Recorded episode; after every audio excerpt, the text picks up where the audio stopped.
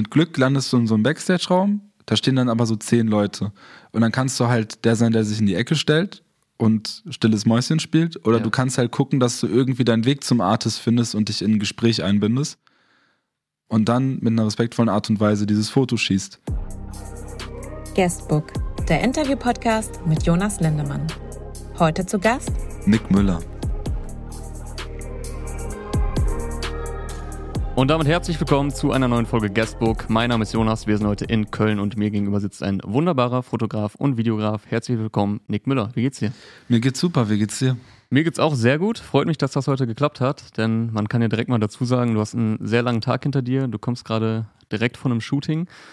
Kannst du verraten, was du heute gemacht hast oder ist es noch äh, geheim? Also es war tatsächlich nur Shooting-Vorbereitung. Ah, ähm, ja. Wir werden morgen shooten, aber ich habe halt einge eingeleuchtet und alles aufgebaut und so weiter.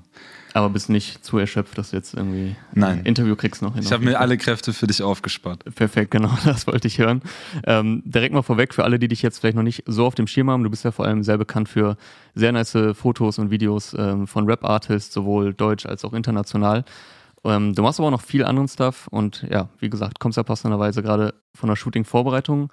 Aber ich habe gehört, du willst jetzt noch nicht, daraus gehört, du willst jetzt nicht direkt sagen, wofür es Doch, war. ich kann gerne drüber erzählen, weil ich meine, wenn das draußen ist, wird man das Shooting ja, Ja. schon gesehen haben. Das ist für Enemy Earth, für die Brand, die ich mit meinen Jungs zusammen mache. Und äh, da haben wir alle paar Monate etwas größere Shootings mit Models und Licht und schießen eine ganze Kollektion an einem Tag einfach durch. Ja. Das ist genau das, was morgen ansteht. Werden wir später auch noch ein bisschen drüber quatschen. Äh, du hast ja auch gerade was von Enemy Earth an. Jeden Tag. Ähm, äh, oder jeden Tag. Jeden Tag. Äh, aber ihr könnt es natürlich auch direkt mal online abchecken, aber natürlich erst äh, nach der Folge, sondern erstmal hier ein bisschen zuhören, was der Nick denn so macht. Wir können auch gerne auch noch mal kurz sagen, wo wir heute sind. Äh, wir sind im Vintage- und Vinylladen in Köln in der Iltestraße 12 in Neu-Ehrenfeld. An der Stelle auch vielen Dank an Clemens, der ja auch noch gerade äh, mit im Laden ist. Danke, dass wir hier drehen dürfen. Danke, Clemens. Du hast dir jetzt nicht explizit genau diesen Laden gewünscht, aber Ja. meintest ja zu mir im Vorfeld, irgendwas mit Schallplatten wäre auf jeden Fall nice. Warum hattest du Bock auf einen Vinylladen? Ähm, ich hatte drüber nachgedacht, was eine gute Location wäre. Ich fände jetzt ein Studio ist einfach viel zu schlicht, viel zu clean und Ja. hat so keinen Charakter. Ein Kameraladen hätte ich jetzt auch nicht so geil gefunden, das wäre irgendwie ein bisschen zu klar gewesen. Und ich habe eine große Liebe für äh, Schallplatten. Ich Ja. sammle Schallplatten. Und die Musik ist letztendlich das, was das, was ich mache, immer sehr geprägt hat und von vornherein bestimmt, weil ich ja auch für Musik arbeite. Genau, ja. Ähm, deswegen fand ich das hier eigentlich ganz treffend. Ja, ich glaube, deine Liebe zur Musik, äh, die hört man direkt raus, wenn man sich mal ein bisschen was von dir äh, anhört oder natürlich auch anschaut. Wie gesagt, arbeitest ja hauptsächlich im Musikbereich. Wir haben ja auch eine Platte stehen, äh, vielleicht möchtest du ja auch sagen, ähm, welche Platte wir hier stehen haben und was du mit der verbindest. Ich glaube, mindestens Rap-Fans wissen schon, äh, welches Album wir hier Ja, stehen auf haben. jeden Fall. Das muss man auf jeden Fall kennen. Das Good Kid, Mad City von Kendrick Lamar. Das habe ich mit. Ich habe es ein Jahr später entdeckt, nachdem das rausgekommen ist, Mhm. und dann habe ich nichts anderes gehört. Also das war so eine Zeit, da habe ich, da war ich halt 13 oder so oder 14. Ich habe da gerade äh, A$AP Rocky und Kendrick Lamar gleichzeitig entdeckt. Das war halt wie der Urknall für mich so. Und dann seitdem habe ich erst mal zwei Jahre nichts anderes gehört. Dann würde ich sagen, wir verlieren auch keine Zeit und stellen dich den Leuten mal ein bisschen vor, denn Mhm. du bekommst natürlich auch einen Guestbook-Eintrag. Ich habe das Guestbook hier auch schon stehen mit ein paar kurzen, schnellen Fragen einfach zum Warm-up. Ich habe es dir im Vorfeld erklärt und ähm, genau, habe natürlich auch für dich eine Seite vorbereitet. Der Name Nick Müller steht da schon und das nächste Feld wäre dein Geburtsdatum und ich muss sagen, in der Vorbereitung ist mir nochmal klar geworden, wie unverschämt jung du eigentlich noch bist. Mhm. Also ich bin jetzt natürlich nicht unzählige Jahre älter, aber schon ein bisschen, denn du kannst mir mal sagen, äh, wann du wann du geboren wurdest. Ich bin am 15.07.2000 geboren. Also wirst du dieses Jahr noch 23. Ja, ich werde 23. Mir ist dann auch klar geworden, dass als wir uns kennengelernt haben, du einfach erst 18 oder 19 warst. Ja, Da bist du ja gerade äh, nach Köln gezogen dann, ne? ja. Da habe ich auch mehr Zeit in Clubs als in der Berufsschule verbracht. Ja, da haben wir uns dann auch, glaube ich, kennengelernt. War eine Ähm, gute Entscheidung. Du hast jetzt gerade Köln gesagt, ist aber nicht dein Geburtsort, der Richtig. liegt ja ein bisschen weiter entfernt, ne? Genau, der, also so weit ja zum Glück nicht. Äh, ich äh, bin in Dortmund geboren. Okay, sorry, ich habe es gerade ein bisschen verwechselt mit dem, wo du aufgewachsen bist. Das war ja in äh, Süddeutschland. Genau. Aber äh, Geburtsort trage ich dann natürlich Dortmund ein. Und Beruf, da wollte ich jetzt fragen, was du da sagen würdest, weil gerade bei Leuten, die was im kreativen Bereich sind, da gibt es ja immer sehr verschiedene Bezeichnungen. Was ist denn das, was du sagst, wenn Leute dich fragen, was du beruflich machst? Äh, ich bin In erster Linie aktuell Videograf, mhm. aber auch Fotograf. Also Fotograf, Videograf ist die Berufsbezeichnung, okay, also die treffend am Anfang ist. auf jeden Fall das äh, Richtige gesagt. Vollkommen. Perfekt. Ähm, dann würde ich eine Frage, die ich immer stelle, direkt mal stellen, um vielleicht nicht in irgendwelche Fettnäpfchen zu treten. Welche Frage an dich kannst du nicht mehr hören? Gibt es da was, wo du denkst, ja Leute, mhm. das äh, ist ich, auch die naheliegendste Frage, die immer alle stellen. Also ich mache ja selten Interviews oder selten mhm. Podcasts oder Gespräche ja. in der Richtung. Ich, ich, was ich einfach nicht mag, ist so Name-Dropping-Geschichten und wie ist der, wie ist mit dem, wie ist der, das mag ich einfach nicht. Aber okay, also magst du Ich glaube auch nicht, dass du das vorhattest zu fragen, wie äh, nee, jetzt nee. alle, mit denen ich und arbeite, privat jetzt sind. weiß ich das ja und ja. deswegen äh, schreibe ich mir immer direkt auf, Name-Dropping eher nicht so viel. Dann eine Frage, wo wir später nochmal darauf zurückkommen werden. Dann werden das auch Leute checken, die dich noch nicht so auf dem Schirm haben, aber du wirst natürlich direkt wissen, worum es geht. Wie viele DMs hast du damals zu deinen 3D-Wackelbildern bekommen, wie man die macht? Also ich habe so viele, dass ich das Gefühl habe, dass mir keiner mehr schreibt. Aktuell. Ist ja jetzt auch schon ein paar Jahre her, dass ja. du die gemacht hast, ja. aber kannst du grob einschätzen, wie viele es waren? Ich würde sagen über 500, 600.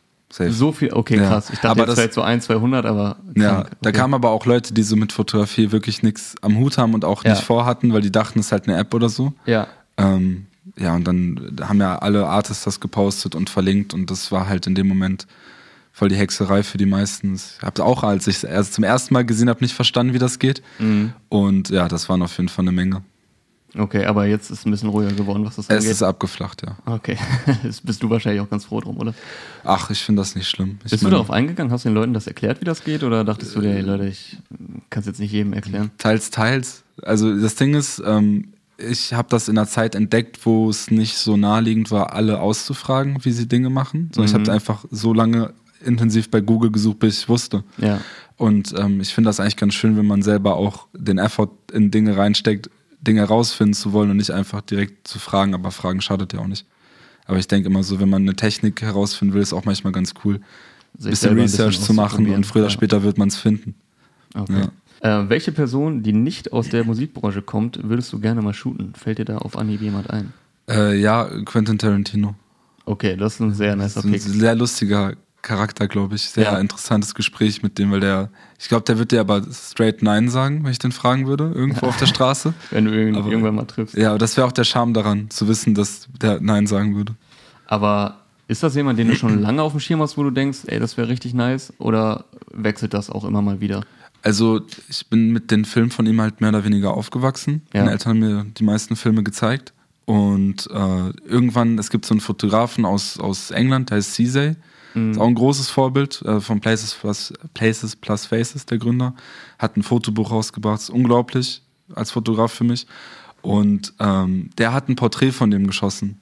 Und das hat so meine äh, Sicht irgendwie erweitert in dem Moment, weil als ich das gesehen habe, war ich glaube ich noch so 20. Ist jetzt auch nicht lange her, aber du weißt, was ich meine. Ja, ja. Ist ein bisschen her. So, und ich war halt damals so krass fokussiert auf, auf Rapper. Mhm. Und als ich dieses Foto gesehen habe, das war so ein Fotograf, der Rapper shootet, shootet ihn. Und dann war ich so, wow, das kann ja auch passieren. Also es ist, sag ich mal, diese, diese Promis, diese A-List-Promis sind nicht nur äh, Paparazzi vorbehalten, sondern können mhm. auch von Leuten aus der Hip-Hop-Kultur geschossen werden. Und das fand ich voll geil. Und deswegen, seitdem ist das so ein bisschen in meinem Kopf. Deswegen ist das sofort, dieses Bild sogar direkt vor meinen Augen gewesen. Von Tarantino jetzt in dem Fall. Genau, dieses Bild, das er geschossen hat. Ja. Ja. Ja, wer weiß, vielleicht kommt das ja noch. Ich meine, wir haben ja gerade gehört, du bist noch extrem jung mhm. und hast ja schon einiges vorzuweisen. Da ist ja noch bestimmt einiges möglich. Absolut. Ganz kurz, kannst du uns Mike vielleicht noch einen ganz Ticken äh, mehr zu dir ziehen? Selbstverständlich. Also, dann musst du dich auch nicht so weiter nach vorne beugen. Ja. Perfekt. Und dann letzte Frage im Guestbook hat aber auch einen Grund, da werden wir gleich direkt drauf eingehen. Was darf abgesehen von deiner Kamera nicht auf Tour fehlen? Wenn du mit Artists auf Tour gehst. Das Witzige ist ja, dass ich erst in einer Woche zum ersten Mal richtig auf Tour gehen werde. Okay, also, also ich war ja immer Festivals und so. Genau, Festivaltouren oder halt mal so, so zwei, drei Tage in Folge mhm. oder Clubshows und so Geschichten. Was auf jeden Fall nicht fehlen darf, äh, ist eine Cola, ehrlich gesagt. Ja, ich mag Cola. Cola ist dein Go-To-Getränk auf jeden Fall. Ja, ich versuche es zu ändern. Ich trinke so viel Wasser, wie es geht, aber irgendwie dann doch, wenn man dann auf Tour ist, dann so eine Cola ist schon ganz gut. Ich glaube, das war auch das Erste, was du gefragt hast, als wir gerade reinkamen. Ja. Äh, hast du eine Cola am Start? Hatte ich dann nicht, aber hast du dir ja noch besorgt. Jetzt trinken wir gerade erstmal Wasser, aber Besser ist. okay, nächstes Mal weiß ich Bescheid. Auf jeden Fall Cola dabei haben. Aber ich habe gerade schon gesagt, es ist natürlich, hat einen Grund, warum ich das frage. Du hast es jetzt auch schon ein bisschen angeteased, denn du bist auf gleich zwei Touren dabei demnächst. Wobei, wenn man sagen muss, wenn die Folge rauskommt, dann ist eine Tour schon wieder vorbei. Ja. Aber ja, ist ja jetzt nicht so wichtig. Wir sprechen quasi ein bisschen aus der Vergangenheit. Ähm, erzähl doch mal gerne, mit wem du demnächst auf Tour gehst. Was steht jetzt bei dir an? Ich werde mit Sauli auf Tour gehen. Ja. Ab nächster Woche Donnerstag, glaube ich, haben wir vier Stops in Folge.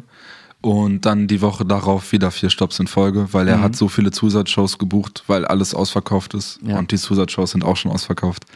Du warst ja auch bei seiner Release-Party letztens, ne? Genau. Da du ja, bist ja schon ein bisschen auf den Geschmack dann gekommen, was Ja. dich da erwartet, glaube ich, ne? Absolut, war unglaublich. Also ich kenne ihn seit 2020. Mhm. Ich weiß, er hat mir 2019 mal geschrieben. Das Ja. hatte ich aber nicht gesehen damals leider. Und ähm, Das ging wir- unter in den ganzen DMs zu den Wackelbildern. ja, ja, ohne Spaß. die wichtigen Sachen sind untergegangen. Ja. Und äh, seitdem kennen wir uns, sind connected und haben auch Shootings zusammen schon umgesetzt. Und jetzt ist er halt mittlerweile, was seine Musik angeht und sein ganz visuelles, ist er so ein Point. Äh, und dann haben wir Anfang des Jahres gesprochen und haben gesagt, wir müssen auf jeden Fall zusammenarbeiten. Mhm. Und als die Tour angekündigt wurde, äh, hat er mich gefragt und für mich war klar, ja, das ist das Richtige. Und da freue ich mich mega drauf, weil das Live-Game von ihm ist sehr stark. Ja, sehr, also sehr stark live. Ich war jetzt leider nicht da, es war ja sogar in Berlin. Ich hätte sogar, äh, ja, vielleicht irgendwie vorbeikommen können, hab's dann leider verpasst, aber es sah schon extrem aus, was da abging. Also egal, ob, ich es in irgendwelchen Insta-Stories gesehen habe oder dann in dem, was du so gepostet hast, ja, sah schon sehr, sehr wild aus. Und ähm, genau, nach der Soli-Tour steht dann direkt die nächste Tour an, ne? Genau, Mit da bin Faroon, ich- soweit ich weiß. genau, da bin ich mit Faroon auf Tour. Und äh, wie viele Dates sind das dann? Boah, da fragst du mich was. Ich glaube auch acht, neun Stück oder so, aber auch immer am Wochenende oder Okay. so die Tage In rund so um die Wochenende, genau. Ja. In so Blöcken. Also es sind keine Nightliner-Touren, sondern es sind halt so Sprinter-Touren und dann Mhm. äh, mit Hotel oder, keine Ahnung, nicht schlafen halt, geht auch. Ja, gut, kennst ja, glaube ich, schon so ein bisschen von Festivals. Da kann man nicht immer bis ins Detail planen, wie dann äh, so die Tages- und Nachtabläufe sind. Absolut. Ich kann mir die Antwort schon so ein bisschen denken, glaube ich, da du ja sehr viel Wert darauf legst, aus dem Moment heraus zu shooten, was du Mhm. immer betonst und nicht so viel im Detail zu planen. Trotzdem die Frage, wie bereitest du dich auf so eine Tour vor oder ist es einfach Kamera und los geht's? Also was ich sagen kann, ähm, zu Soli Tour wird eine Doku kommen. Das ist schon ganz klar. Das Ähm, kann man hier auch so schon sagen, oder? Ja, auf jeden Fall. Die wird dann noch nicht da sein. Ja. Aber man kann, also ich meine, wer sich die Mühe macht, sich das anzuhören, der, der hat die Info auch verdient. ja. Ähm, Okay. Deswegen würde ich sagen, äh, es wird auf jeden Fall eine Doku kommen. Die habe ich angefangen zu drehen, schon auf dem Release-Event. Deswegen bin Mhm. ich extra dahin gekommen und am nächsten Tag nach Hause gefahren. Habe da schon mit Menschen Interviews gedreht, die ihm nahe sind und die da waren. Und das, okay, also richtig auch mit O-Tönen Ja, und so weiter und so Genau, fort. das Ah, ist geil. also das ist der Gedanke, den ich mir da im Vorfeld schon gemacht habe, weil für mich war klar, ich gehe auf die Tour und ich will da was Größeres rausholen. Mhm. Ähm, bei Faroon ist es so, dass ich da als Fotograf dabei bin, weil wir einfach da einen mega guten, äh, mega gute Harmonie haben und Ja. irgendwie jeder Schuss immer sitzt.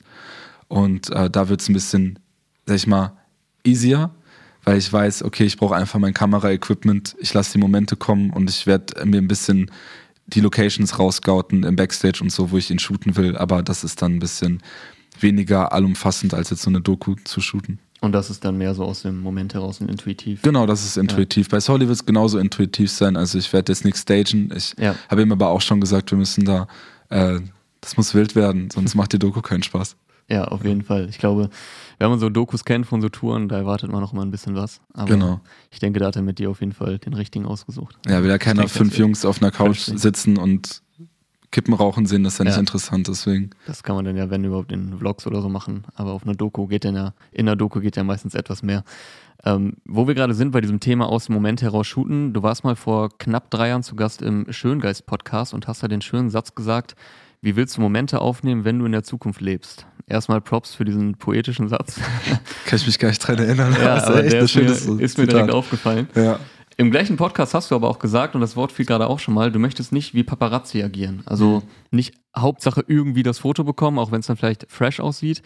Wie schwer ist für dich diese Gratwanderung zwischen einfach machen, dem Moment einfangen, aber auch diesem äh, Fingerspitzengefühl, die Leute beim Shooten nicht zu nerven? Ja, das ist vor allem schwierig, wenn du halt Leute auf Festivals äh, shootest, die mhm. dich nicht kennen, die du eigentlich auch nicht kennst. Ja. Und äh, da irgendwie versuchst, das Porträt rauszukitzeln. Ähm, ich habe, glaube ich, jetzt in, der, in den letzten Jahren auch gut gelernt, nicht alles zu machen. Und nur ja. weil ein Artist in Köln ist, einfach hinzufahren und der Hauptsache, ich kriege irgendein Bild raus. Es ist A, die Energie nicht wert und B, kannst du da auch äh, dann kann mit Dingern nach Hause gehen, die wirklich nicht so toll sind. Und da ist man dann auch nicht stolz drauf, das fühlt sich dann nicht richtig an ich denke, der schmale Grad besteht darin, so den Menschen mit einem guten Respekt gegenüberzutreten und mit denen einmal kurz zu reden vorher und nicht einfach nur Hauptsache das Gesicht einfangen, sondern auch ein klein, kleines Gespräch, selbst wenn es nur zwei Minuten sind, das reicht tatsächlich schon. Äh, es, es hat in der Vergangenheit gereicht, mhm. um dann ein Bild rauszukriegen, das mir persönlich viel besser gefallen hat. Du hast auch im gleichen Podcast noch den ebenfalls sehr poetischen Satz gesagt, äh, dass die Leute oft den Mensch hinter den Bildern vergessen. Mhm. Ähm, und ja, dass dann Leute einfach draufhalten und vielleicht gar nicht mehr registrieren, ist der jetzt genervt oder ist es gerade unpassend. Mhm. Und du hattest auch ein Beispiel genannt, mir fällt der Name nicht mehr ein, wo dir das rückblickend ein bisschen unangenehm war. Ja, bei Pierre Born. Ja, ja, genau. Weil der, der arme Mann, der, hat, der ist alleine getourt, glaube ich, einen ja. Monat, nur mit seinem Bruder. Und äh, ich habe dem Klamotten gegeben. Da war der sehr happy drüber, hat die auch getragen und so. Aber äh, dann wollte ich noch Fotos machen, der war richtig müde. Ich habe das aber in dem Moment nicht richtig registriert. Und als ich die Fotos gesehen habe, dachte ich so, ah, okay. Aber man hat den Fotos auch angesehen. Dann. Ja, voll. Ja. Der hatte gar, gar keinen Bock. Und dann dachte ich so, hätte ich auch einfach sein lassen können. Einfach kurz reden, respektvoll nach Hause gehen und hätte man irgendwann nochmal in der Zukunft was arrangieren können. Ähm, aber ja, man lernt draus. Okay, also ist das schon so ein Learning, wo du sagst, da gehe ich heute mit solchen Situationen andersrum als, als früher voll, noch. Ja. Voll. Aber wo wir gerade bei dieser Paparazzi-Art sind, die du immer so sagst, ähm, ironischerweise meintest du auch, die Leute sollen jetzt nicht denken, rückblickend, obwohl es bei dir vielleicht hier und da auch geholfen hat, so zu agieren, dass dieser Weg der richtige wäre. Ist es aber vielleicht trotzdem ein bisschen so, als Fotograf gehört es einfach dazu, ein bisschen dreist auch zu sein? Also muss man auch eine gewisse Dreistigkeit irgendwie an den Tag legen? Das ist eine gute Frage. ähm, ich denke, also wenn man, ich würde nicht sagen, eine gewisse Dreistigkeit muss man an den Tag legen, man darf einfach nicht super schüchtern sein. Ja. Weil du kannst in einem, irgendwie mit Glück landest du in so einem Backstage-Raum, da stehen dann aber so zehn Leute. Und dann kannst du halt der sein, der sich in die Ecke stellt und stilles Mäuschen spielt. Oder ja. du kannst halt gucken, dass du irgendwie deinen Weg zum Artist findest und dich in ein Gespräch einbindest. Und dann mit einer respektvollen Art und Weise dieses Foto schießt. Wenn du da schüchtern rumstehst und dann nach Hause gehst, dann hast du das Bild nicht. Aber ich denke, also Dreistigkeit, ich finde, Dreistigkeit ist da nicht das treffende Wort unbedingt. Okay. Aber es hat mit Sicherheit schon vielen Leuten ähm, die Tür Was dahin gebracht. geöffnet. Mhm. Aber es ist mehr so gesundes Selbstbewusstsein, offene Art, diese genau. Dinge. Bist du, würdest du sagen, auch in diese Rolle reingewachsen oder hattest du das immer schon so an dir? Nee, voll. Ich bin da absolut reingewachsen. Ich war äh, bis zu meinem 18. Lebensjahr eigentlich relativ schüchtern. Ja. Äh, und das hat sich aber zum Glück dann einfach über die Jahre geändert, weil ich einfach mit super vielen Leuten zu tun habe, mhm. mit super vielen Leuten arbeite und jeden Tag neue Gesichter sehe. Äh, dadurch entwickelt man einfach eine offenere Art. Ich glaube, gerade auch in der Musikszene oder Rap-Szene ist es ja auch einfach wichtig, oder wenn man sich generell für Kunst interessiert, überhaupt offen einfach zu sein gegenüber Voll. Menschen, gegenüber ja. anderen Kulturen, äh, Geschmäckern, äh, Musik, whatever. Also das gehört ja einfach dazu. Ich glaube, sonst kommt man nicht so weit, wenn man immer nur so in seinem seinem Tunnel bleibt. Absolut. Merkst du auch da, dass du da auch nochmal irgendwie ähm, offener geworden bist für äh, verschiedene Arten von Kunst oder vielleicht auch mehr Musik oder was auch immer, als also jetzt, wo du aktiver Teil bist und nicht mehr nur als Konsument? Absolut. Also ich habe früher ähm, so noch in 2015 und so, da hat, da war, da musste Rap musste für mich so ballern. Es musste so mhm. hart sein. Ich glaube, so, so, so wie äh, von Ace Rocky Slow, Pretty Flacco Jordan ja. Lied, ich fand das Album, als ich das zum ersten Mal gehört habe, zum Beispiel gar nicht so geil. Und das mhm. ist heute eins meiner Lieblingsalben, weil ich damals gar nicht offen für die äh, Musik war, die er insgesamt gemacht hat. Ich fand nur diese gewissen Lieder übelst geil. Ja. Und je älter ich geworden bin und je mehr äh, Musik ich äh, gehört habe, desto geiler finde ich jetzt mittlerweile auch verschiedene Richtungen und bin auch sehr offen, was das angeht. Also es hat mich auf jeden Fall geformt, weil du ja auch, sag ich mal, ich habe zum Beispiel Artists auf YouTube gesehen und dachte im ersten Moment, wow, das finde ich irgendwie nicht so geil. Und habe die dann mal gesehen, vielleicht live gesehen oder getroffen und den Menschen dahinter kennengelernt und dann die, die Musik nochmal gehört und dem Ganzen eine, eine viel größere Chance gegeben. Und ich glaube, daraus habe ich gelernt, man darf nicht so engstirnig an Neues herantreten, weil man sich vor tollen Dingen abschirmt. Ich glaube, irgendwann ist es vielleicht auch eine gewisse Altersfrage, also dass man im Mhm. Teenageralter vielleicht noch nicht so offen ist oder offene Ohren hat für andere Dinge, ist ja, Ja. auch irgendwo klar. Aber ähm, ja, ich glaube, gerade so Künstler, die, ich sag mal in Anführungszeichen, ein bisschen anders sind oder gewagtere Dinge machen, da ist ja oft so, dass man die vielleicht erst so beim zweiten, dritten Mal checkt. Ja. Aber ich finde, wenn man so deine Werke kennt, dann kommt das auch sehr gut durch, dass du auf jeden Fall genau diese Artists auch feierst. So, also sowohl visuell als halt auch musikalisch. Kommen wir mal ein bisschen zu deinem Werdegang. Du bist ja sehr jung nach Köln gegangen Mhm. und ähm, hast dann beim Feiern mit Veranstaltern und DJs connected, die dann Mhm. ja auch zu Freunden wurden. Darüber sind dann erste Shootings bei Partys und Konzerten entstanden. Du hast ja auch eine Ausbildung abgebrochen Mhm. in der Zeit. Passt ja auch sehr gut so in diese Story als Kreativer.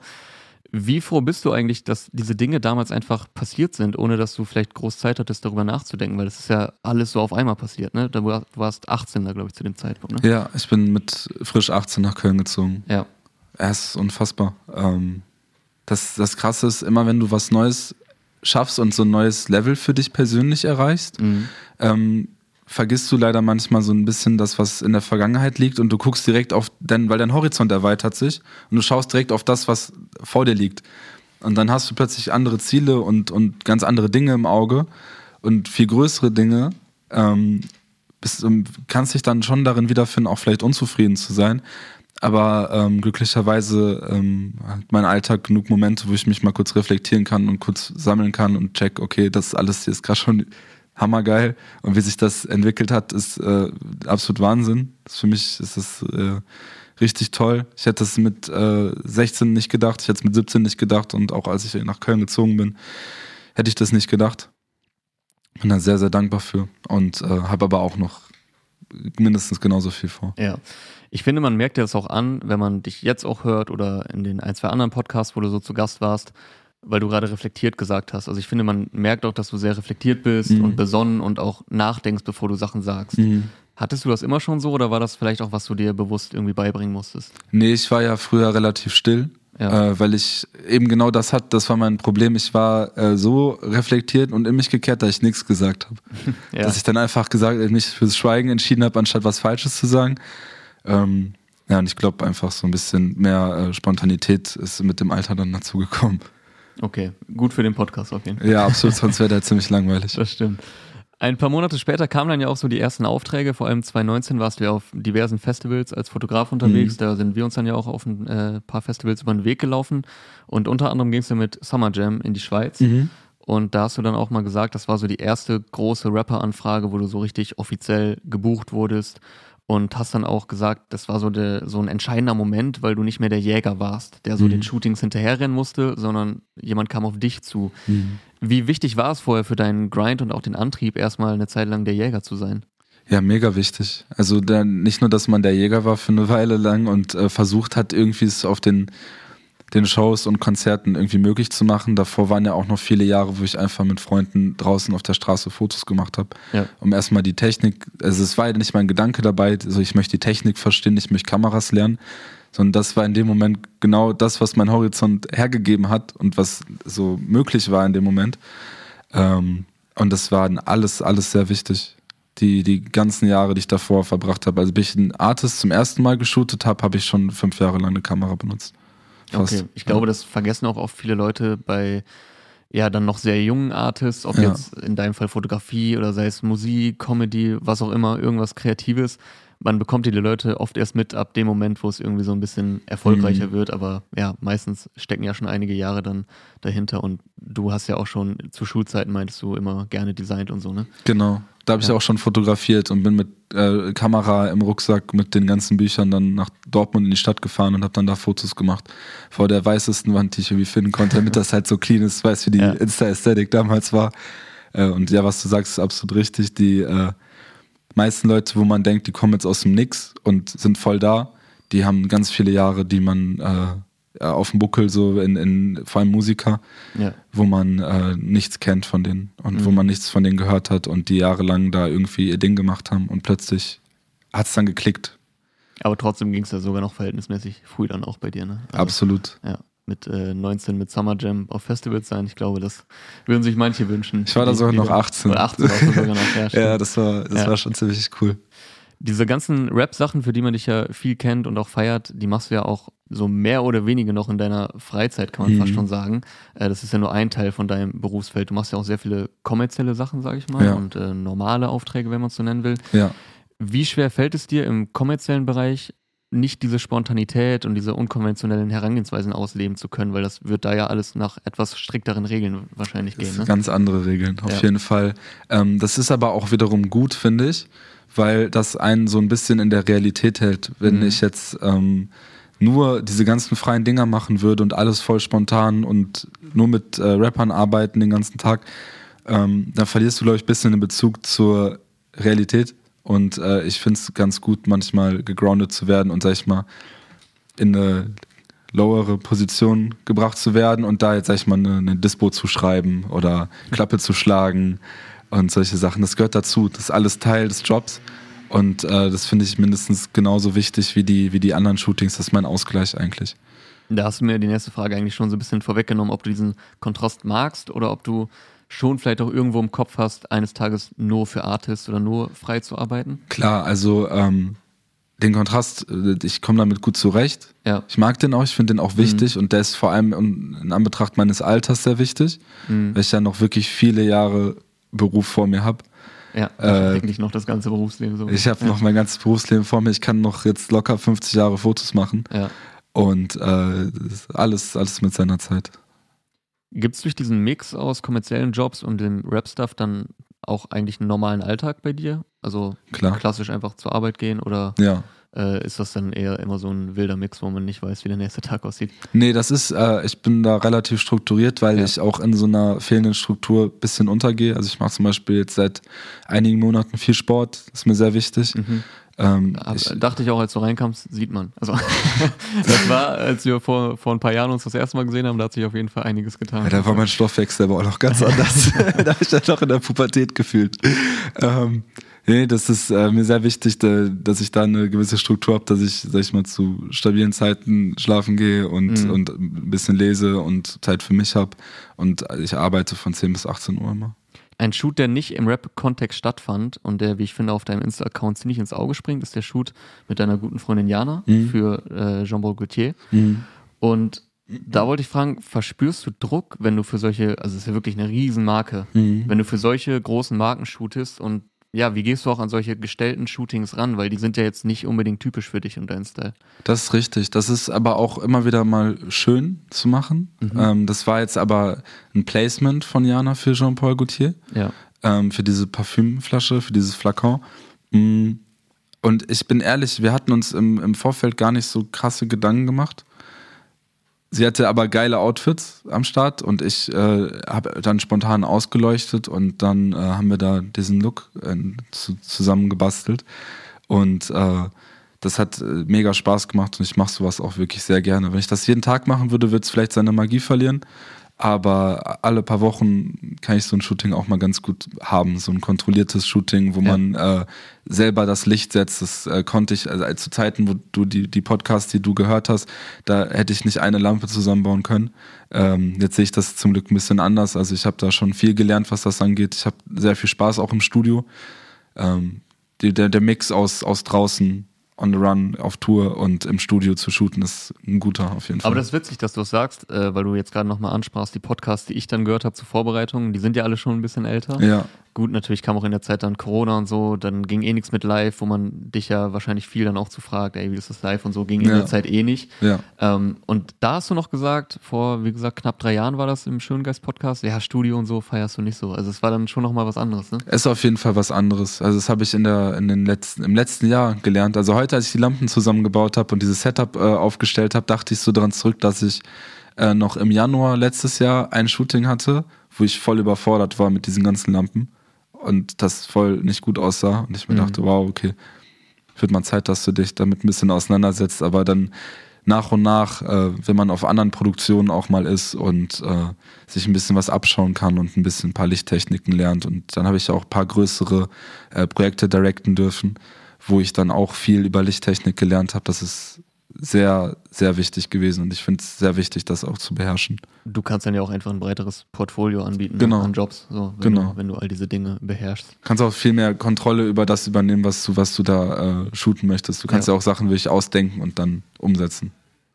Kann, willst du da ein, zwei Projekte vielleicht nennen, wo, wo du jetzt gerade sagtest, die du größere, die du directed hast, äh, die dir besonders im Kopf geblieben sind? Ja, das waren ja ähm, in erster Linie Musikvideos für Wavy Boy letztes ja. Jahr im, im Januar habe ich die also Ich habe mir sie jetzt natürlich nochmal angeguckt, wirklich Props, also sehr, sehr schöne Videos. Dankeschön. Ja, bin ich wirklich, die bedeuten mir unfassbar viel. Ja. Ähm, ich weiß nicht, ob ich in den nächsten Jahren noch irgendwas haben werde, was mir so viel bedeutet, wo ich mich so reinhängen kann.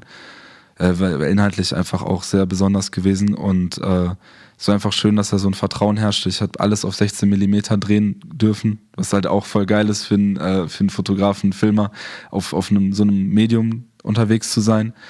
Äh, und das war einfach vom gesamten Produktionsaufwand war das riesig. Also es hat unglaublich viel Spaß gemacht. Ja, falls sich die äh, Wasserstände in den Gläsern gerade magisch geändert haben, wir mussten einmal kurz die Kamera-Akkus äh, wechseln, deswegen äh, sind hier vielleicht ein paar Schnittfehler drin. Aber ich dachte, ich spreche es mal direkt an, dass ich, falls sich das hinterher nicht äh, so gut rausschneiden lässt. Die Leute, die den Podca Podcast hören, sind jetzt komplett verwirrt. Ja, aber dann denken die hoffentlich, dann gucke ich doch mal bei YouTube rein und äh, dann sehen sie das vielleicht auch.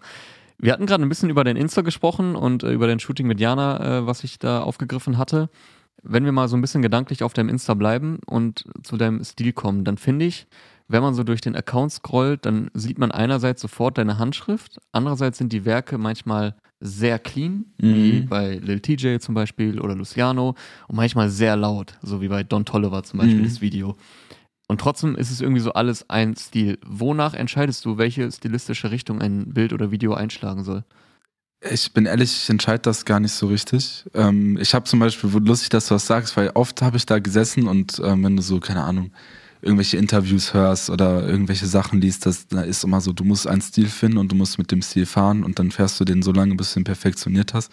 Und dann sitze ich da immer und denke mir so, ja, Alter, was habe ich falsch gemacht? So, ich habe keinen richtigen Stil. Findest du, du hast keinen? Also ich, ich finde meine Bilder alle schön aber ich könnte jetzt nicht sagen, das ist mein Style, weißt du, weil ich kenne Leute aus, aus, aus den Staaten und so, mit denen ich äh, cool bin, die immer dieselbe Linse nehmen, immer dieselben Blitze, immer dieselbe Preset und das sieht hammer gut aus und es ist immer was anderes und es ist immer ein, sag ich mal, das neue Bild ist immer besser als das letzte. Mhm. Es hat immer denselben Vibe, aber ich, ich passe meinen Stil einfach immer dem, dem Inhalt an.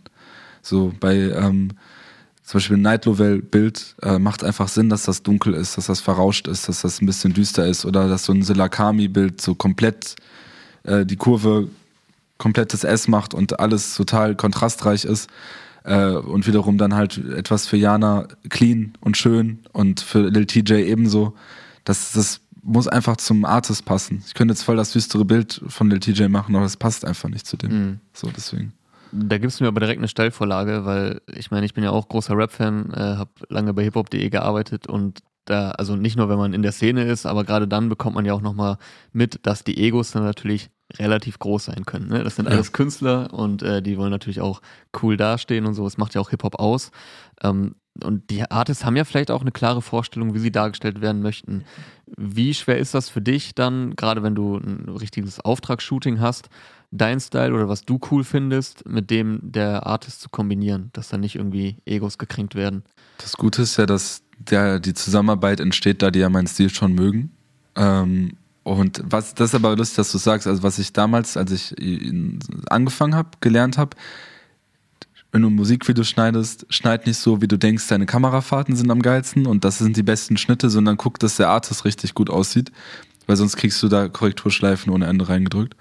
Und ähm, jetzt ist halt so, ich nehme halt nur Shootings an, wo ich sage, das passt zum Künstler und das passt zu mir. Ähm, und das Schlimmste, was du haben kannst, ist halt aber auch ein Artist, der nicht weiß, was er will und nicht weiß, wie er aussehen möchte, weil dann stehst du da im Studio oder draußen und der weiß gar nicht, wie er sich bewegen soll und wie der gucken soll und was für ein Outfit der anhaben soll. Und dann musst du dir das alles selber ausdenken. Das ist auch nicht so optimal. Ich finde das schön und ich finde das wichtig, dass ein Artist ein Charakter ist. Ja und dass man den einfach einfängt und dass dann eine Harmonie entsteht aus diesen zwei Egos, die zusammenkommen und dann was Geiles draus machen. Aber da dann vielleicht auch wieder so ein Learning für dich, dass du mit der Zeit gemerkt hast, ey, ich muss quasi die Außenperspektive einnehmen, mhm. wie das der Konsument und Fan wahrnimmt und nicht wie ich das gerade mit meiner Fotoperspektive wahrnehme, sondern weil du jetzt meintest, der Rapper muss halt einfach gut aussehen. So, ne? Es kommt Ja. jetzt nicht darauf an, ob ich als Kameramann da einen geile technischen Schnitt oder so drin sehe. Man kann es schon argumentieren manchmal, wenn es sehr toll gel Ja. gelungen ist irgendwie, dann, dann bin ich da sehr hartnäckig und dann schiebe ich das dem so oft vor, bis er sagt, okay, komm, lass reinnehmen, das ist okay. Was macht dir eigentlich mehr Spaß, Fotos oder Videos? Fotos. Ah, okay. Äh, ja, Fotos absolut. Äh, aber das ist auch aktuell einfach ein bisschen so den zeitlichen Umständen geschuldet, weil bei Video ist es, wie ich gerade schon sagte, es wird immer Korrekturschleifen geben und es gibt immer Künstler, die Dinge anders sehen als du selbst. Und das ist manchmal einfach sehr frustrierend, wenn du dir nicht immer bei allem einig bist, weil du dann auch manchmal Sachen kicken musst, von denen du selber überzeugt bist oder warst. Ähm, aber glücklicherweise sind dann doch alle Videos von mir so geändert, dass ich sie am Ende sehr gut finde. Und ich denke, dass sie das die beste Version von dem sind, was sie sind. Und dass mein erster Schnitt da auch manchmal dann schon auch Korrektur verdient hat und brauchte. Ähm, aber ja, das ist ein frustrierender Weg manchmal. Deswegen finde ich Fotos gut, weil bei Fotos ist oft so, gib's ab, Nicht ganz so viele Korrekturschleifen. Oder, gar nicht oder gar meistens, keine. ja. Da gibt's ab und dann klatscht es Beifall und dann releasen die beide und alle sind glücklich. So, das ist der, der Weg mit weniger Widerstand einfach. Dann hätte ich noch eine Entweder-Oder-Frage. Ich kann es mir so ein bisschen denken, hast du mehr Spaß am Shooten oder an der Post-Production? Mm, am Shooten, ja.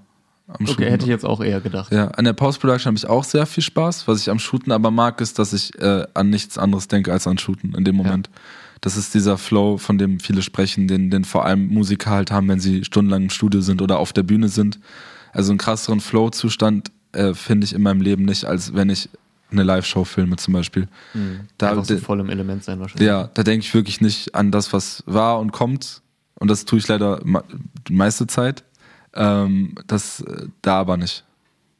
Einer deiner Favorite-Künstler, also jetzt nicht Rap-Künstler oder Musikkünstler, sondern Künstler-Künstler ist ja äh, Jean-Michel Basquiat. Ähm, der ist ja leider schon Ende der 80er verstorben, Ja. sehr jung. Ähm, vielleicht für alle, die ihn nicht kennen, möchtest du einmal sagen, wer das war und was du so an ihm feierst?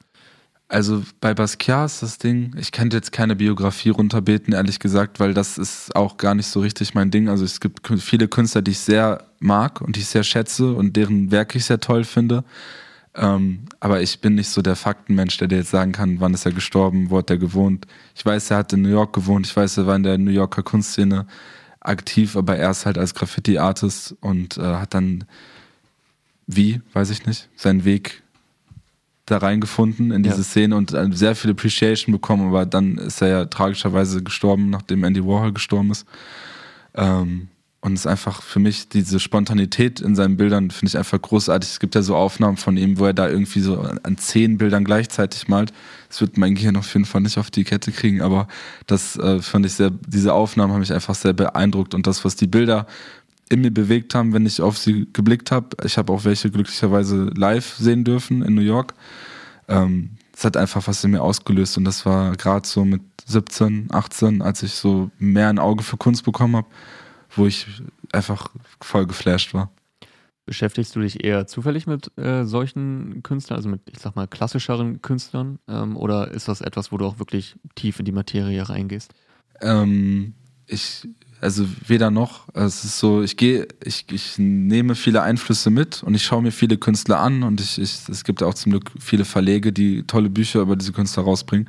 Und ich sehe mir alles an, ich lese mir alles durch, aber ich mache nie so eine krasse Deep Research, dass ich jetzt äh, alles bis in die, in die Kindheit von diesem Künstler wissen möchte. Es reicht mir meistens, die, die Werke zu sehen und eine ungefähre Zusammenfassung der Biografie zu haben und dann äh, schaue ich mir den nächsten an.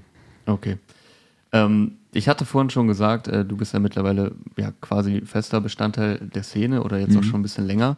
Und du hast auch vor knapp drei Jahren mal gesagt, du möchtest das langfristig sein, ein Bestandteil der Rap-Szene und nicht irgendwie eine Eintagsfliege oder jemand, der mal ein bisschen Hype hat. Arbeitest du aktiv daran oder setzt du mehr so darauf, dass sich das ergibt? Und würdest du jetzt drei Jahre später auch sagen, ja, das ist mir gelungen?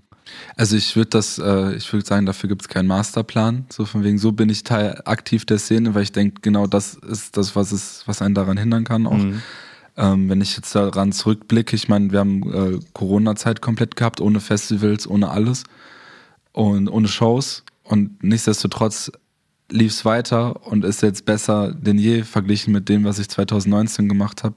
Also so von der, von der allgemeinen Situation, wie ich mit den Künstlern arbeite, mit welchen Künstlern ich arbeite, was für Projekte ich habe.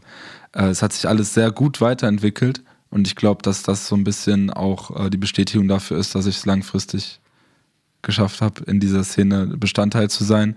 Wie es jetzt in den nächsten Jahren aussieht, das wird man dann sehen.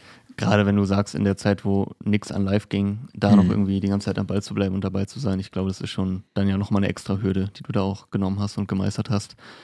Hat dein Job eigentlich eher dafür gesorgt, dass du die Kunst im Rap, was dir einfach extrem viel bedeutet, noch mehr genießen kannst? Oder hast du jetzt eher so einen sehr beruflichen und analytischen Blick auf, auf Rap und Videos ähm, und ist dann das Fansein vielleicht sogar ein bisschen verloren gegangen?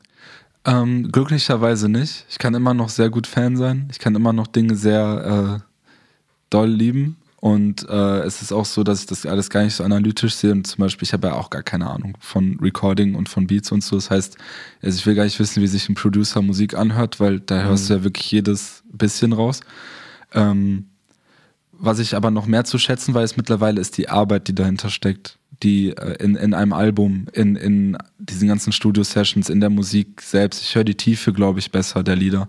Es ist so, ich meine, als hätte man früher nur eine Tonspur gehört, die das Gesamte ist, und jetzt ist man dann doch langsam ein bisschen in der Lage, die verschiedenen Ebenen davon zu hören und die ganze Zeit und die ganze Liebe, die da reinfließt, weil eben das, was, sag ich mal, Musikvideos manchmal so anstrengend machen kann, ist, dass die Musikvideos ja direkt das Lied repräsentieren. Und deswegen sind die Künstler ja auch so unfassbar, ähm, es ist denen ja so unfassbar wichtig, dass das on point ist, weil die ja beim Lied sich schon voll den Kopf gemacht haben und da stundenlang im Studio waren, wenn nicht sogar tagelang.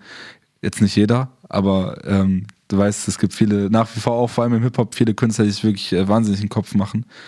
Und das weiß ich einfach mittlerweile noch viel mehr zu schätzen, was dahinter steckt und auch diese, diese ganzen Nächte, die sich um die Ohren schlagen und mit was für einer Mentalität die da rangehen.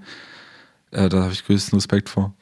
Jetzt hast du gerade Producer als Beispiel genannt. Du willst nicht wissen, wie die ähm, ja, Musik hören oder im, im, Studio sitzen. Und man muss ja auch bedenken, wenn man jetzt irgendwie einen Hit hört und mhm. den nach einer Zeit schon nicht mehr hören kann, der Artist und der Producer und alle, die daran mitgearbeitet haben, haben bis dahin den schon noch viel öfter gehört in der ja. Entstehung. Da ist jetzt das Beispiel Audio. Wie guckst du denn andere Videos und Fotos? Ist das schon so, dass du dich manchmal dabei erwischt und dir denkst, boah, hätte ich anders gemacht? Ähm, ich weiß nicht, ob ich das. Muss natürlich keine dieses, Namen Nee, ich glaube nicht dieses, ich, boah, hätte ich anders gemacht, aber das betrachte ich jetzt mittlerweile sehr analytisch. Also dadurch habe ich aber unfassbar viel Spaß am Filme gucken. Also Filme sind für mich so die geilste Freizeitbeschäftigung. Also, ähm, Von Tarantino gerne? Ja, zum Beispiel, aber der hat ja leider nicht so viel Output. Aber so auch ins Kino zu gehen und so, das ist für mich, äh, macht immer sehr viel Spaß. Man taucht in die Welt ein und ich nehme technisch immer viel mit und ich achte sehr auf die Technik. Jetzt nicht, dass es hochmodern ist und glänzt und blinkt, aber dass da einfach sich Gedanken gemacht wurden und dass man da ähm, nicht den, den ersten Weg gewählt hat. Und auch bei Musikvideos, ja, da sehe ich alles. Also ich denke immer so, okay, welcher Kamera ist das gefilmt, welche Linse, was haben die gemacht? Wenn irgendeine besondere Technik drin ist, dann kommt das direkt in so einen Ordner von mir. Ich habe so einen YouTube-Ordner mit so 700 Videos drin, glaube ich, von mhm. Musikvideos, die ich gut finde. Ähm, und äh, wenn da nur eine Szene drin ist, dann landet das da drin, weil ich mir denke, wow, das ist was Neues. Speicherst du auch so bei Instagram die ganze Zeit Beiträge ab, wo du ja. dich inspiriert fühlst? Also ich habe ja. die App tatsächlich meiste Zeit nicht auf dem Handy. Ich bin da. Instagram? Ja. Ah, okay, krass. Weil ich da ähm, schnell drin verloren gehe. Ja. ist nicht gut. Äh, aber so manchmal jetzt so wie Wochenende wie dieses, wo ich weiß, ich bin hier, ich habe ein Shooting morgen und ich habe noch ein Shooting am Sonntag, dann habe ich das. Aber so unter der Woche habe ich das eigentlich nicht auf dem Handy. Wenn man mit dir über Shootings und Rap spricht, dann muss natürlich auch noch ein Name fallen, nämlich ASAP Rocky. Ähm, ja. Der muss erwähnt werden, weil der steht ja auf deiner Bucketlist ganz weit oben. Und du hast mhm. ihn jetzt letztes Jahr beim Splash ja so aus der Entfernung schon mal filmen können. Ich vermute jetzt mal, aber das reicht dir noch nicht. Das ist jetzt noch nicht als abgehakt verbucht, oder? Nein, äh, ich würde ihn sehr gerne nochmal äh, ein Foto von ihm schießen oder mehrere Fotos von ihm schießen oder ein Editorial. Was mir an den Videos aber so gut gefällt, ist, dass ich da, äh, da bin ich auch langfristig glücklich drüber, weil der Fotogramm beim Splash war dann doch recht voll. Mhm. Ähm, und, und, man der, hat eigentlich auch immer nur drei Songs, ne? Man hat nur drei Songs und dann wird man rausgefegt und dann hat man gar keine Chance mehr, irgendwo anders noch irgendwie richtig was zu machen. Und was da einfach cool war, ist, dass ich eben äh, dank dem Splash die Möglichkeit hatte, auf diesen riesen Kran zu gehen und von da oben runter zu filmen. Und da habe ich mir wirklich im Vorfeld Gedanken gemacht, okay, was mache ich jetzt? Mache ich jetzt das? Oder mache ich diese, tue ich quasi diese Chance im Graben, dieses Nahfoto zu machen von der Bühne, was aber dann doch distanziert ist, weil kein Blick in die Kamera sein wird? Oder versuche ich mal einfach eine neue Perspektive und das hat halt geklappt und das sah halt voll geil aus. Ich habe das heute noch geguckt. Es sah aus, als hätte er vor der halben Welt gespielt, obwohl das gar nicht so riesig war. Und äh, der hat es auch gesehen tatsächlich. Und das hat mich auch sehr gefreut. Das habe ich nie gepostet oder so. Das geliked? Oder? Ja, das geliked. Ah, geil. Das habe ich jetzt, also es ist nicht so was, was ich jetzt so groß äh, kommunizieren würde, aber in dem Zusammenhang auf jeden Fall erwähnenswert. Er hat es gesehen, hat es geliked und ich fand das, in dem Moment habe ich mich schon sehr gefreut. Jetzt musst du noch einmal sagen, ASAP Rocky hat mein Bild geliked und dann kommt das in den Teaser am Anfang. Nein, Spaß. Lass mir natürlich weg, wenn, wenn, du das nicht so, wenn du das nicht so in den Mittelpunkt stellen willst. Du hast mal über dein Treffen mit den äh, Flatbush Zombies gesagt, die du ja auch sehr, sehr feierst und ja. dann ja auch mal shooten durftest. Du warst froh, dass die korrekt waren und ja. äh, offenbar ja sehr sympathisch. Hättest du bei einem Treffen mit ASAP vielleicht auch Angst vor so einem Never Meet Your Star Moment? Ja, das sagt man ja, ne? Never Meet Your Favorite Artist so, aber der, also der Typ wirkt so unproblematisch, dass ich mir das wirklich nicht vorstellen kann. Ich glaube, du hast doch mal gesagt, so Amis sind meistens nochmal deutlich unkomplizierter, als, als man denkt, ne? weil die einfach so offen für, für Dinge sind. Ne? Ja, die sind da echt relativ offen bei dem, was ich festgestellt habe. Nur du musst erstmal so eine gewisse Wand durchbrechen von zweieinhalb Meter Securities und Managern und Festivalmanagern, die dich da halt nicht unbedingt stehen haben wollen. Aber dann sind die meistens, der Typ, um den es geht, der ist meistens nett sind immer die Leute drumherum, die ein bisschen. Ja, das habe ich schon öfter gehört. Ich glaube, Klaas hat das auch mal bei Baywatch Berlin erzählt und der hat ja in seiner Fernsehkarriere gefühlt schon jeden getroffen mhm. von A-Promis aus Amerika oder sonst wo und meinte auch, ey, die selber sind eigentlich meistens ziemlich entspannt und nur die ganzen Leute, die mitkommen, machen immer so einen mega Aufriss. Ja. Und wenn man dann aber an die Leute kommt, dann sind die eigentlich oft ganz normal, weil die halt schon über diesen Punkt drüber sind, wo sie irgendwem was beweisen müssen. So. Genau.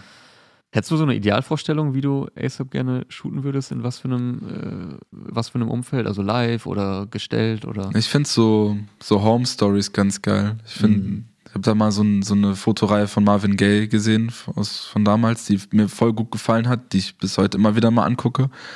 Ich weiß auch gar nicht, wer die gemacht hat, ehrlich gesagt, aber sowas in der Art, weil ich kann mir vorstellen, er lebt ganz gut. Ähm, mit Sicherheit schön. Ich denke auch. Ne? das ist mit Sicherheit ein bisschen Kunst und so und ein paar Kleinigkeiten, die einfach so, äh, so es wert wären, mal zu zeigen und mal diese Intimität zu zeigen. Äh, aber dass das natürlich aktuell noch relativ weit weg ist, ist, glaube ich, auch klar. Also ich würde mich auch jetzt gerade mit einem Porträt von einem Backstage-Zelt zufrieden geben, wenn ich ehrlich bin. Ja, das wäre ja auch schon mal was. Aber wir haben ja auch gerade schon gehört, du planst noch circa 50 Jahre Berufsleben. Ja. Da ist noch einiges möglich. Bis ich aufhöre, da sind noch mal vier Ace Brockies aus dem Boden geschossen. Oder Leute, und du bist die diesen sehr früh an den Artists dran, muss man sagen. Also du hast ja echt auch voll die Liebe für Newcomer ja. und, und Underground. Also mhm. vielleicht äh, ist da in Zukunft noch mal jemand bei, der dann irgendwann eines Tages der nächste ASAP oder Travis oder wer auch immer wird. Absolut. Oder Kendrick Lamar halt. Eine Sache würde ich noch gerne kurz aufgreifen. Wir haben es am Anfang schon ein bisschen gesagt, Enemy Earth, äh, eine Fashion-Brand, wo du mhm. auch Teil von bist.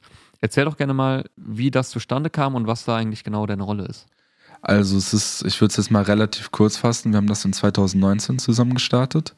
Ähm, zum einen als kreativer Outlet zu kommerziellen Projekten und auch äh, zu den ganzen Projekten, die man so privat macht, weil man hat nie 100% Kontrolle.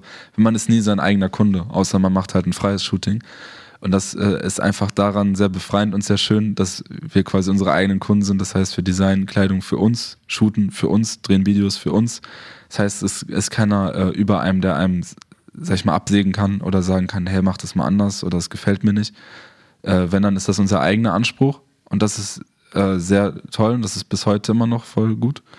Ähm, ja, und das ist äh, eigentlich mehr, wir wollen es jetzt wieder weniger, sag ich mal, auf Streetwear fokussieren, sondern einfach mehr als kreativer Outlet. Also wir werden auch zu dem Zeitpunkt, wo der Podcast released wird, eine solely Afterparty gemacht haben. Mhm. Und sowas möchte ich in Zukunft auf jeden Fall öfter machen. Mehr Events. Wir hatten ein Pop-up im September, im September letztes Jahr. Das ist einfach schön. Macht einfach Spaß. Du hast jetzt viel von uns und wir gesprochen. Ja. Äh, ich glaube, Namen hast du jetzt noch nicht erwähnt. Wie viel seid ihr? Wir sind zu dritt. Jan, Goody, ich. Ja. Okay, Wir das sind drei- auch drei der Köpfe. Vollständigkeit halber einmal erwähnt Genau. Und du bist ja vor allem viel fürs Visuelle zuständig, also die ganzen Genau. Sachen gut in Szene zu setzen. Also ich sagte, ich habe sehr wenig Ahnung davon, äh, Textilien zu designen Ja. oder zu schneidern. Dafür haben wir noch äh, Lena im Team, die macht unsere Schnitte. Und Jan ist so für die Creative Direction in der, äh, wie soll ich sagen, in der, in der, in der Kleidung an sich zuständig.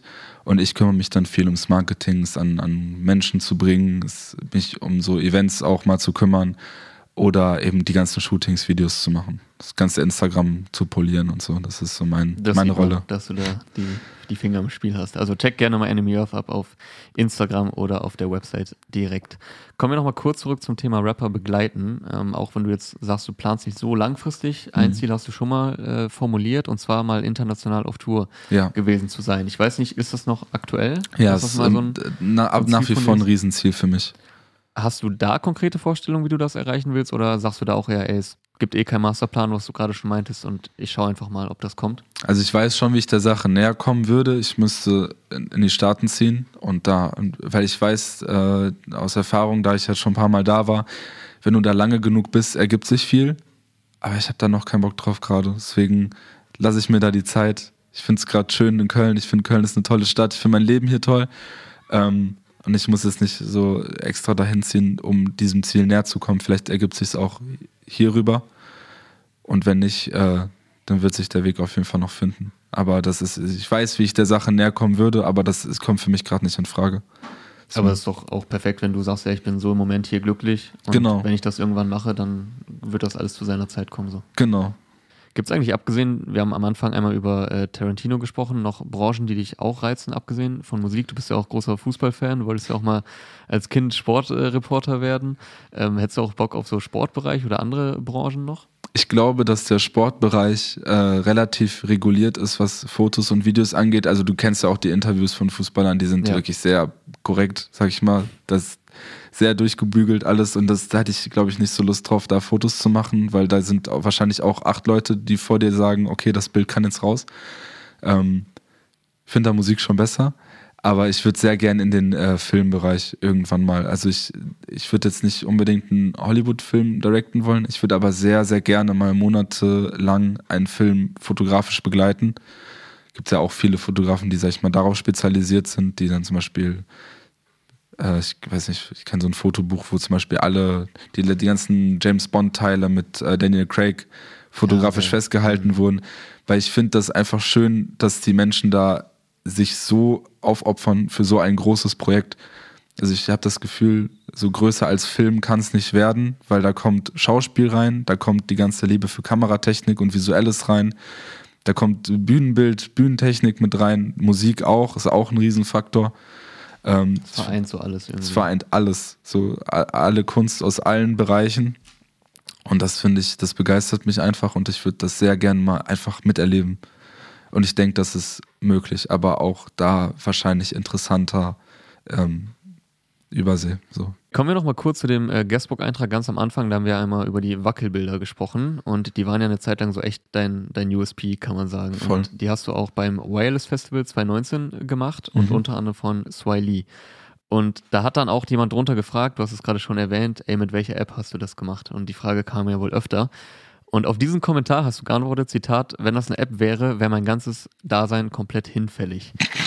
okay. Steckte da so ein bisschen vielleicht auch, ich meine, es ist jetzt fast vier Jahre her, aber steckte da so ein bisschen Ärgernis von dir drin, dass viele Leute so durch Apps und Softwares mittlerweile vielleicht denken, sie wären jetzt Fotografen oder Creator? Also, ähm, das war mit viel Augenzwinkern der Kommentar. Ja. Ähm, und jeder darf machen, was er möchte. Und wenn er iPhone-Fotos machen möchte, soll er das tun. Äh, ich weiß, also ich, ich würde die Aussage so wahrscheinlich nicht mehr schreiben. Ich würde es vielleicht einfach ignorieren. Aber ja, das hat, mir- ging mir halt schon ein bisschen auf den Sack damals, Ja. sage ich ehrlich. Ja, also ich meine, ich, ich weiß, es ist jetzt auch ein bisschen fies, dass ich hier so uralte Zitate raushole. Ja, du könntest viel schlimmere Sachen finden als gut. nee, ich fand es jetzt auch nicht so schlimm, aber ich habe schon so ein bisschen gedacht, okay, vielleicht ähm, ja, steckt das da so ein bisschen drin, weil es gibt ja so viele Apps und Filter mittlerweile, dass man ja vielleicht dann dazu geneigt ist, dann zu denken, okay, ich bin jetzt auch Fotograf, aber gibt es schon nochmal einen Unterschied. Wenn derjenige damit glücklich ist, Ja. dann soll er das machen. Wir kommen langsam zum Schluss, aber wo wir gerade schon bei Technik sind, auch vielleicht noch eine Frage für alle Leute, die hier gerade zuschauen und selbst was im Foto- oder Videobereich machen wollen. Du hast ja schon mal in einem Video mit Jana vor ein paar Jahren gesagt, aber ja, das ist jetzt schon ein paar Jahre her. Deshalb vielleicht mal ein kleines Update. Welche Kameras und äh, Softwares nutzt du aktuell hauptsächlich? Mm. Ähm, ja, das hat sich tatsächlich gut gewandelt. Ist auch natürlich ein bisschen breiter gefächert mittlerweile. Ja. Also ich habe eine, äh, kannst einfach sagen, ich habe eine Leica Q2 das ist eine ähm, Digitalkamera, hat aber nur ein Objektiv und damit ist man etwas limitiert, ist im Studio nicht immer optimal, aber die hat halt eine sehr starke Auflösung, die ist ein absoluter Traum und ich müsste jetzt mir eine andere Leica kaufen, aber das kann ich mir aktuell nicht leisten. Äh, da habe ich noch eine Mittelformatkamera auf Film, eine Pentax. Ich habe äh, eine Contax, ist eine 35mm Kleinbildkamera auf Film. Da habe ich eine Yashica für halt Tour oder Party oder ähnliches. Ähm, weil diese Kontaktkamera, die ist ein bisschen komplizierter. Also die ist, da kannst du eigentlich nicht viel falsch machen, aber sag ich mal, wenn du jetzt im Club bist und Clubfotos machst bei einer Show oder so, ähm, und da verdrehen sich mal drei Rädchen, dann ist das Bild am Arsch und das ist auch nicht so optimal. Da hatte ich auch schon ein paar Vorfälle, wo mich das sehr geärgert hat. Zum Beispiel bei Reezy in Berlin. Mhm. Da war dann jedes Bild, weil der Shutter war falsch eingestellt. Und dann war, habe ich aber jedes Bild geblitzt und dann war oben schwarz, unten war es belichtet. Ja, und dann okay. weißt du, das viel schlimmer als tote Bilder, weil du weißt einfach, was es hätte sein können, wenn du dieses eine Rädchen mhm. richtig gedreht hättest. ja, aber das passiert, das äh, gehört dazu. Und da habe ich noch eine äh, VHS-Kamera, die digital recorden kann und habe noch einen digitalen 4K-Camcorder, mit dem ich die meisten Dinge drehe. Okay, das sind auf jeden Fall einige Sachen mehr als damals noch. Also ja. das Equipment äh, ist auf jeden Fall ein bisschen gewachsen bei dir. Und äh, genau, Softwares so zum äh, Nachbearbeiten? einfach nur Lightroom ja, und Klassiker. Photoshop und Premiere und After Effects. Also einfach die Adobe Suite. Und mittlerweile kann ich auch ein bisschen Color Grading in DaVinci. Die Leute, die Videos machen, wissen, was das ist. Und das äh, war schwer zu lernen, aber es macht, es hilft auf jeden Fall. Wie ist das so für dich als Kreativkopf, dich zwangsläufig auch so ein bisschen mit Technik auseinandersetzen zu müssen? Ich finde es sehr wichtig. Also ich bin froh, dass ich bei den, dass ich, sag ich mal, schnell einen Schritt machen konnte, dass die Projekte vor allem im Videobereich so groß wurden, dass ich alles auslagern konnte. Also ich habe ja dann directed und geschnitten, aber habe nicht Grading gemacht, ich habe äh, kein Sounddesign gemacht, ich habe äh, die Kamera nicht einstellen müssen, weil das, ich konnte jede Position mit jemandem besetzen, der wusste, was er macht, im Gegensatz zu mir. Ähm, ist aber ganz schön, von den Leuten was zu lernen und auch manchmal zwangsweise diese Position selber auszufüllen, weil man dann die Kommunikation mit den Fachleuten besser hinkriegt und klarer sein kann und Genau, es hilft dir ja sowohl darin, selber vielleicht Sachen zu machen, als ja. auch genau zu kommunizieren, was, genau. was du genau brauchst. Letzte Frage, du gehst jetzt erstmal auf Tour, haben wir gehört, oder ja. warst jetzt auf Tour, je nachdem, äh, wann das rauskommt, mit Soli und mit Faroon. Gibt es danach schon Pläne für dieses Jahr? Werden wieder diverse Festivals mitgenommen oder was steht bei dir so an? Das müsstet ihr aktuell noch die Festivalleiter äh, fragen, ob da was ansteht oder nicht. Ich wäre offen. Ähm, und sonst weiß ich ehrlich gesagt gerade noch nicht so viel. Also ich habe jetzt seit Anfang des Jahres ist klar, dass das Jahr bis Mai extrem voll ist. Und äh, ich könnte damit gut leben, wenn Juni, Juli ein bisschen ruhiger sind. Aber klar, die Festivalsaison ist das zu der genau Zeit. Die Saison, ne? ja. äh, da wird man mich bestimmt auch sehen. Aber ich habe auch eine Ruhe entwickelt, äh, zu wissen, ich muss nicht auf jedem Festival sein. Das hat man dir, glaube ich, auch in diesem Interview angemerkt, dass da eine gewisse Ruhe vorhanden ist und auch Geduld. Hast du noch Worte, die du loswerden möchtest? Boah, jetzt muss ich hier kurz überlegen. Irgendwas Schönes mitzugeben. Ja, ich hab, du hast natürlich vorgelegt mit den poetischen Sätzen, die ich zitiert habe. Ja, ja, ja. so einen raushauen kann. Die kommen immer aus dem Affekt, die gibt's nicht, die gibt's nicht auf Knopfdruck. Ich würde einfach sagen, habt Geduld mit euch, äh, wenn ihr Fotos und Videos macht oder allgemein habt Geduld mit euch, weil ich war sehr lange Zeit sehr ungeduldig ähm, und habe mich darin ein bisschen verrannt und in, in einer gewissen Unzufriedenheit in Lebenslagen, die eigentlich absolut toll waren ähm, und rückwirkend äh, kann man sich jetzt darüber ärgern oder man kann daraus lernen und äh, wissen, dass man das ein bisschen anders angehen muss. Wer, ich meine, ich bin 22, es gibt viele Leute, die sind jünger als ich oder vielleicht ein Jahr älter und das Gefühl, die müssen in drei Jahren in Rente gehen und alles geschafft haben. Wir unterschätzen manchmal, wie lang das Leben ist und dass wir sehr viel Zeit für die Dinge haben, die wir machen wollen und dass es manchmal ganz gut ist, das Tempo der Welt anzunehmen und nicht sein eigenes Tempo da reinbringen zu wollen. Ich würde sagen, du hast äh, dann doch noch geschafft, hier wieder Vogel wieder abgeschossen. Sehr schöne Worte zum Abschluss zu finden. Vielen, vielen Dank für deine Zeit. Danke natürlich an alle fürs Zuhören und Zuschauen. Danke, dass gemacht. ich hier sein durfte. Sehr, sehr nice Inhalte dabei, sehr schöne Sachen, die du gesagt hast. Und ich würde sagen, wir sind raus. Dankeschön. Dankeschön. Ciao, ciao. Ciao, ciao.